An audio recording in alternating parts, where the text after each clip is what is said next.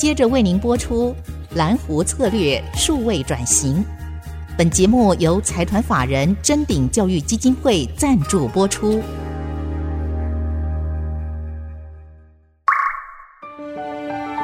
蓝湖策略数位转型，让主持人简真富与您提升决策品质与产业升级，掌握先机。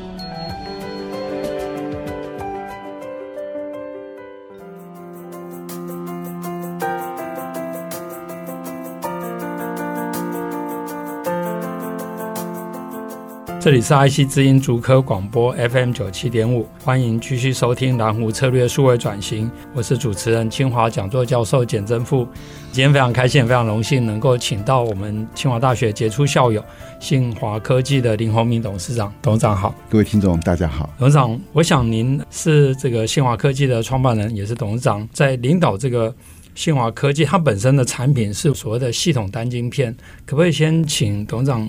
跟大家介绍一下所谓的系统端晶片，它是什么样的特征？然后一般的应用在半导体产业或对整个产业界的影响是什么？啊，一般我们在做这个电子系统的时候，可能要有包括里面的微处理机啦、绘图晶片、网络晶片，非常的多。所以当你要设计成一个系统的时候，你要整合这么多的晶片啊。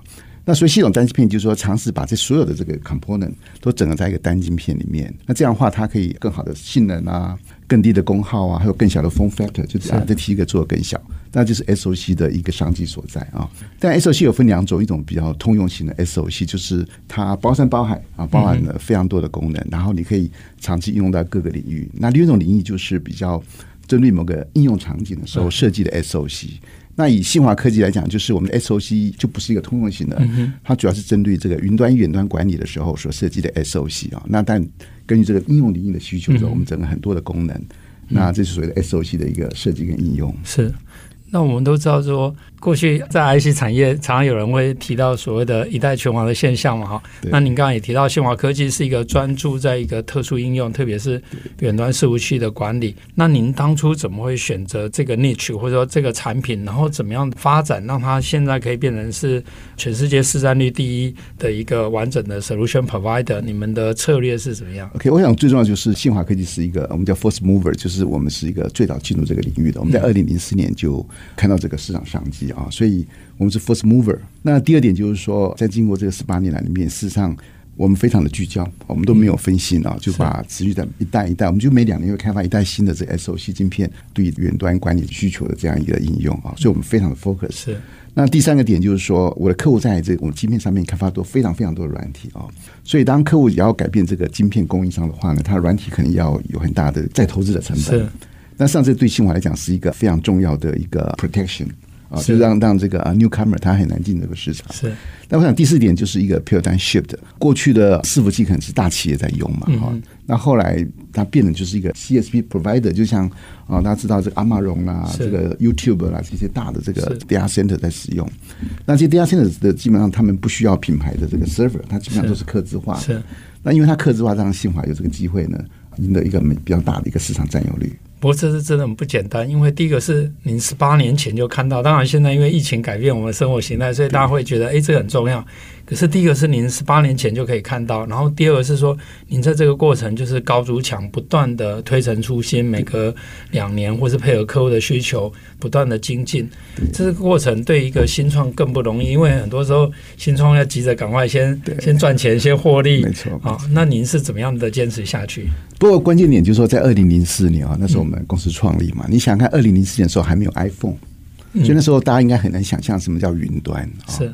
所以，当我在创业的时候，你要跟投资者或者跟你的团队讲说，这个云端可能很困难。嗯，所以那真的是一个信念跟理念啊。但是，我想这个关键点是我们感谢这个广达创办人林百里林董事长啊。事实上，他在二零年的时候就有这样的想法，他认为这样的运算呢，就像这个电源插座一样，随插即用。所以那时候大家也不晓得怎么来应用，只是认为说这样的大部分的运算都是一个集中化的运算，而在 client 端里面，就像这个怎么 plugin 就可以用这样的概念啊。所以我们也相信这样一种未来的一个世界的一个 scenario。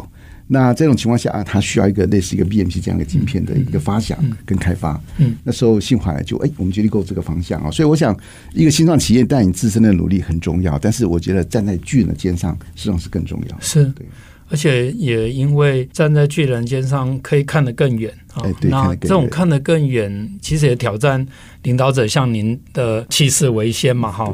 那怎么样看到这样的需求，相信这个愿景？因为过去台湾有很多产业反而容易做 me too，就是看到别人做赚钱了，我赶快去抢进。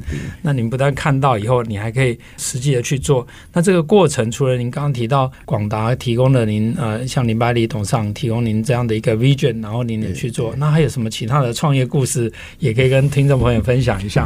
我觉得也真的不容易，因为当这个题目哈，我为什么相信它？你想想看，我们今天来看云端，它的潜力真的很大哈。简单的比喻就像是我们今天盖电厂，那电厂大概一百多年的历史啊，是。只要在一百多年前你去盖电厂的时候，它主要应用可能是照明应用，所以它应用领域可能比较窄。是。可经过这一百多年之后呢，各种的电器的应用多的不得了，嗯，包括有马达、电冰箱、电视。今天继续在盖电厂，是因为有更多的应用被发现的，是。所以人类需要盖更多的电厂，是。那 data center 这个云端计算也是一样，当有更多的、更多的 application 被发现的时候，你就必须盖更多的 data center。哎，啊，所以常跟投资者讲，就是说这个电厂可以持续一百多年不停过，那 data center 基本上会一百多年不会停。那信华科技有幸呢，成为这个 data center 里面一个关键性组件的主要供应商，所以我们有机会享受一百多年的繁荣。是是，我们跟现在刚开始，哎，现在刚 just in the beginning，跟各位讲。而且特别是您刚刚也提到，你们是一种广积粮，哈，你跟客户。非常密切的合作，其实客户要换也不容易，对不对？哎，对，也不容易。就是说，真是我跟你讲，有客户尝试换过，后来真的是放弃了。哦，因为整个软体的转换成本太高了。是。所以这样某一种程度也说明你们的产品，或是你提供的是一个 total solution，不只是 SOC 的 chip，也包含软体，包含其他的部分。哎，没错没错。所以现在讲这个 SOC，看起来好像只是硬体的设计。实际上，对一个 IC 设计公司，假如尤尤其是以 SOC 为主的 IC 设计公司，嗯、实际上它里面的软体工程的人才可能远大于 IC 设计的人才。哦，它可能是两倍、三倍、四倍的一个比例。是，因为它有非常多的软体需要去开发。是，这个软体的开发对我们讲，反正是一个很好的一进入障碍的一个保护墙。哦，我觉得这个也对于国内来讲，特别对于呃资讯领域的教育也好，人才培育也是一个值得省思的地方。因为我们过去常常会觉得说，哎，台湾没有软体产业，可是事实上，台湾很多资讯的人才反而是像您刚刚提到，一方面我们有很强的 ICD 产业、半导体产业，在那个基础上。你刚才也提到说，可能需要三倍、四倍的人才，这可能是另外一个蛮好的一个发展。不过在交讲，就国内的这种比较大型的软体的开发产业比较薄弱一点啊。那我想，这个关键点就是因为台湾的半导体产业做得太好了，是，所以吸收了大部分的这个软体毕业的人才进这个半导体产业，嗯嗯，那使得其他的大型软体开发可能就相对就比较薄弱，比较少。是。这代表一件事情，就是说，一个国家基本上它的产业发展实际上是有选择性的。嗯，因为当有一个产业发展的非常好的时候，实际上会间接的影响到其他产业的发展，因为它的人才资金呢就会被这个好的产业所吸引走了。是是啊，所以除非说我们国内能够大量开发外来的人才进来，不然的话，你说我们每个产业都要兼兼顾的很好，我想那是一个不容易的事情。是是，那这个当然，我相信外来的人才，尤其台湾现在面临这种少子化的挑战，或许这个也是将来要去思考的。产业本身在做选择，人才在做选择。那你在创业的过程里面，其实您也有很多选择。您之前提到说，创业人一般分两种啊，一种就是说，像现在政府学校鼓励新创，所以有很多年轻的人，诶，他们勇敢的去挑战，也有很多成功的案例。那另外一方面是比较资深的，累积很多功力，不管是自愿或是非自愿，然后走到创新创业一途。那您自己比较像是属于？我觉得我是非自愿创业。因为我我想在就是我在就二零一四年嘛哈，那在职场上算是一个顿挫了哈。嗯，我必须被迫离开前公司。是，在这个之前的职场大概有将近十五年嘛，我扮演的是一个专业经理人的角色。是，那后来发觉就是说专业有它一个困难，就是说有时候你再怎么努力，实际上一个企业是一个很复杂的环境啊，所以很多事情不是你可以主导的啊，所以。我在那个机会里面，我觉得说我要一个自己的平台，我想创造一个好的一个企业文化，是让人年轻人有一个好的发挥的地方，是啊，所以我决定来创业。可是创业的时候，那时候我想是一个新创公司嘛，哈，基本上就是你要慎选你的产品，嗯，你不肯跟大公司 compete，所以那时候给第一个 criterion 就是第一个我要做的是 B to B 的，我不要做 B to C 啊，B to B 的。第二个是我要做的是一个利基的市场。那这两个 criteria 之后，那这样但鹰眼际会有机会跟广达来合作，让我们进这个市场。是。那经过十八年后，我们成为里面的一个啊电脑厂商，我想是一个很 lucky 的一件事情。所以我想我是一个非自愿的一个创业者。是。但是我想这个整个一路走来，我觉得还是蛮值得、蛮 rewarding 的哈。我想不只是物质上 rewarding，事实上一个好的企业哈，事实际上它对于整个社会国家有很好的贡献。是。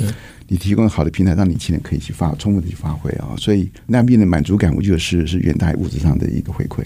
是非常感谢刚刚林董事长分享的他在创业的选择，特别他提到说他选择一个 B to B，然后是一个 niche 的，这其实跟蓝湖策略里面提到，第一个你要找到这个价值溪流的汇聚的点哈，就是一个利基蓝湖的市场。那这种 B to B 某一种程度也是一个缓称王的概念，就是说，诶，我当这个老大旁边重要的供应商啊，就像当初啊新华跟广达很好的合作，然后现在在远端伺服器的管理变成全世界的第一。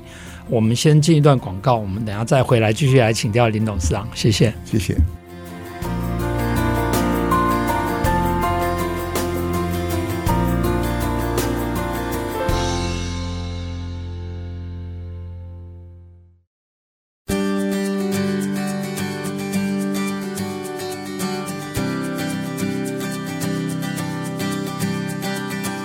各位听众朋友，大家好，欢迎回到蓝湖策略数位转型，我是主持人清华讲座教授简真富。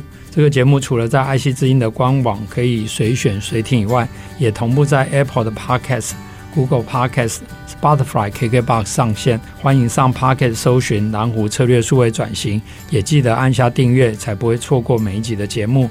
那我们今天非常高兴再回到啊、跟我们新华科技林宏明董事长来请教。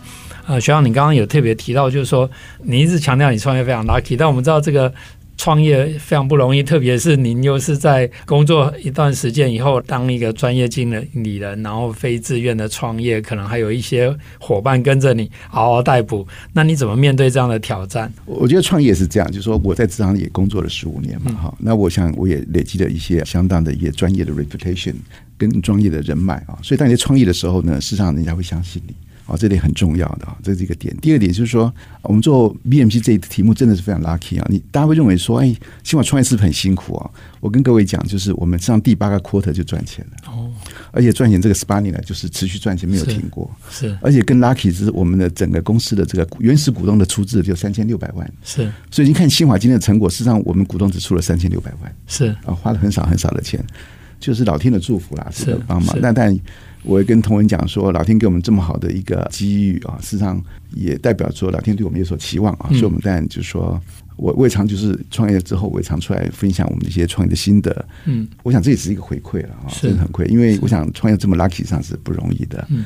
因为我觉得林董事长他一直都是一个非常惜福感恩的人，所以他对员工也也真的非常好。我有幸去参观过信华科技的办公室，我就感觉像是到一个艺廊或是一个知青文青的那种高科技的工作环境。哈，各位一定要去才能够形容。一般因为高科技的通常都是非常明亮，然后非常的简洁。那在信华就是。这些简洁科技感以外，又有一些美学，然后那种浓浓的文青的风格在里面。我想请教一下董事长，您怎么样把这样的两个元素结合在一起，然后去照顾你的员工，然后让他们也可以在这个环境里面去享受这样的一个过程？信华员工的产值真的很高，是像。有没有二零二一年来讲，就是说我们平均一个员工啊的这营收大概是三千多万哦。那我跟各位讲，我们一个员工的获利大概一千多万，就税后净利哦。是，所以你看这么高产值的员工，实际上你一定要给他更好的环境。是，就是说，所以我把员工基本上是当成是一个伙伴，或是像一个律师事务所、会计所那种 partner 这个概念一样。所以我要给他们很好的环境。是，所以在两三年前的时候，我们搬到新办公室的时候，那我们在做这个办公室的装潢嘛。那时候我们找了很多设计师来做设计。一般来讲，他们设计出来的概念就像是一个办公室，一看就像是办公室。嗯，哦，那我当然就不太满意啊。那后来我就找了一个算是豪宅的设计师了，我用了这个好好几好几栋房子的。然后他跟我们讲说，他没设计过办公室。那我就跟他讲说，我就要这个设计师这样。那我给他一个题目说，我要把办公室设计像是一个 home 一个家一样。是，所以你看到新华的办公室跟人完全不一样啊。那我想这些员工值得的啊，值得这样一个好的环境，因为他们的产值真的是非常的高。即便刚刚林董事长用豪宅来形容，我觉得豪宅也分很多种，但是我觉得这种非常低调奢华，或者说更多是那种底蕴，或者你在那个环境空间的感觉哈，真的是要有去过才知道。那当然，年轻的朋友一定可以优先选择信华啊、来申请。但是我想要用这件事情来追问一下董事长，因为您是清华电机我们杰出的校友，但是您怎么样？培养您的这些美学，还有对这些设计的感觉？因为我觉得这里面有很多的细节，我自己也也设计过，也盖过房子，所以我了解这中间真的有很大的功力在这里面。不，我我我职场这样走来啊，我觉得一个工程师啊，人文素养还是很重要。是。事实上，你发觉最后啊的输赢，常常是在你人文素养的深浅上面。是，我想这是蛮重要的啊。那这样你说美学来讲，事实上是我可能在七八年前嘛，有朋友邀我去香港参加的阿巴索那个艺展。那是我第一次参加艺展啊！从那时候我对艺术很有兴趣啊，所以每次有什么艺展我才会参加，然后就会买了很多幅画啦，然后就过来公司里面。确实有工程师跟我说：“哎，公司就像是一个啊画廊或者一个那个美术馆一样，就工作很愉快。”我想这个是值得的。是啊，很多时候产品的创新呢，真的需要一个好的环境来呈现，嗯啊，来酝酿。我想这是一个必要的。那我们再拉回一点，回到公司，不然我真的很想要一边跟林董事长聊天，我一边精神又飞到他的办公室去了。那可是我们知道，这个信华科技本身除了在本业非常成功以外，其实您也很早的走到国际化，甚至啊，在二零一六年您也去购并了 b o c o m 哈博通旗下的一个公司，然后把伺服器远端系统管理晶片变成一个更大的一个平台，然后提供更完整的产品。在之后，您就推出所谓的 Cubra 三六零哈多影像的处理智能影音专用的晶片，跟它的一个完整的软体的解决方案，所以就把你的产品线也扩展到影像相关的领域。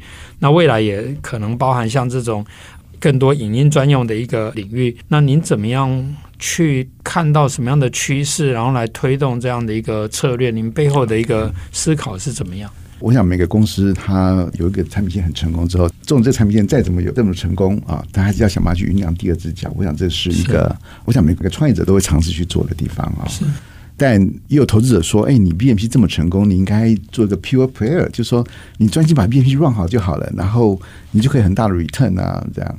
那我想是这样，就是说投资者投资者他的 agenda，可是创业者有创业他的人生的目标。我想这个是要有一点点 compromise，但是我想这一个 compromise 点就是说。我会尽量就是在新产品线开发上面呢，对整个公司的获利啊，可能影响在一个五个 percent 以内啊。嗯、就是说，一个公司应该很勇敢的拿出里面的五个 percent 的获利啊，去投资新产品线。是是是。那我想投资者也可以接受。那对于创业者来讲，也可以尝试找到第二个这个成长的动力来源。啊，因为一个公司不会因为你多赚了五个 percent，你就变得很伟大的公司，不会嘛。也不会因为你少赚这五个 percent 就就很凄惨，也不会。所以永远要追求一个梦想。那我过去在职业里面，我的最大专长实际上是 graphic 啊 video 这个专长是我最大专长。啊，做 BMP 上是个意外，但也做的蛮成功的。那事实上，我想就是王子情怀嘛，哈，所以我也也投在这个影音这一块。那但我们实际上有个 research 部门，研究部门是。那这一步我们也投资蛮多，我们尝试找出第二只脚的一个方向啊。是，所以我们结入投入这个方向，就是我们有一个极大很大的一个技术的突破，就是一个叫 video stitching 这个技术。嗯嗯，就是你可以把很多的 video camera 这个 camera 的影像，可以及时把它拼接在一起。这样子的题目上是不容易的。你看很多的博士论文都还在做这个题目，是啊，他们很复杂的数学运算来做这个 stitching 这种情况下。那但我们在几个内部的这个研究里面，有一个很好的一个 research 的这个 PhD，我们有很大的突破。嗯，我们可以做到这个 real time stitching，而且你可以有几十个 camera，我们都都拼接的出来啊。那这个是一个很大一个技术的突破。但这个突破之后，我们开始找它的应用领域啊。第一个，我想要 make sure 说我们的技术是 leader，这个很重要啊。纵使它还没有 return，it's okay。假如我 always 是个 leader，所以我们在这技术上面 fighting 了非常多年。是。第二个，找它的应用领域啊。那我们之前找到是一个三六零摄影，但是我讲这个市场并不大。我们最大的第一个市场就是我们在视讯会这一块，嗯，啊，那市场得到蛮多的回响啊。那那第二个市场我们叫做 Emerging X，就是说它是一个沉浸式的感觉。那过去的消费者在享受影音的时候都是一个平面式的，比如你去看电视，你看电影，它是一个平面的 content。是，可是我相信未来五年、十年之后，大家会很习惯你这种沉浸式的 content。就好比说，你沉浸在那个场景里面，它是一个三百六十度的一个 video content，嗯哼，那这感觉会就不一样啊。但这里面有两个点，就是你要有能力去 capture 这三百六十度的这个 video。第二个技术就是说，你怎么去做很好的这个 VR goggle，那你可以享受到沉浸式的一个应用。我们把这个称，比如说叫 emerging X，为什么叫 X 呢？比如说你今天去观光。你要去罗马观光，嗯，就罗马市里面有非常多的三六零的 camera 的时候，你要带着这个 goggle，里面可以瞬间，你可以五分钟、十分钟去逛罗罗马了。是啊，这是我们叫做这个 emerging 的 touring。是，或者说你要去工厂巡逻，用 emerging 的方式，就可以很快就可以 patrol 你的工厂。是，或是你 emerging 的 learning、emerging 的这种 monitoring 都非常多的应用。我相信人类社会里面慢慢会习惯于沉浸式的影音，而不是一个平面式的影音。啊，那我想会改变大家的一个体会。那但后来发觉，上很多人没有戴过 Goggle，没有这样一个沉浸式的经验。是啊，他需要点时间来教育。是。那我们认为，在 Emerging X 这一块里面，将会成为信华未来很重要的一个成长的动力。刚刚提到那样的情境里面有两个事情，一个是那个 gaggle 本身哈，当然过去也有发展，对，对。那另外一个是您刚刚也提到很多三百六十度的 camera 摄影，这个摄影是你们有一个 partnership，还是说信华也有在？要用你们特定的一个功能，或是要有信华的晶片装到那些。我们已经开发了第二代晶片了，第一代、第二代。那第一代里面当然就是说，我们也做的还不错，可是有一些继续加加强的地方。嗯，所以我们第二代晶片啊，大概第四季就量产了啊。那我们的晶片就是它的效果非常的好啊。实际上，很多国际大厂都在跟我们合作当中。哦，他们也很 surprise 说，哎，国内竟然有这样一个团队可以做出这样的东西出来。原因是我们的技术跳脱传统的那种理论。所以是很蛮大的一个发展啊，所以我觉得沉浸式的经验、沉浸式的影响受，我想在五年、十年后会非常 popular。那所有的观众跟听众可以拭目以待，而且对信华拭目以待，因为刚刚听到这个量很大，然后看起来整个信华有一个因为这样的一个科技所驱动的一个产业生态系统有有很多的布局哈。那我们今天的节目就到这个地方，我们要。暂时告一个段落，但是我相信听众朋友一定迫不及待，下个礼拜我要再回来来继续听信华科技林宏明董事长跟我们分享他怎么样去布局这整个未来五年到十年这种沉浸式的体验，乃至于他其他的产品线。呃，谢谢大家，谢谢各位。本节目由财团法人臻鼎教育基金会赞助播出，启动数位领航。臻鼎教育基金会与您一起终身学习。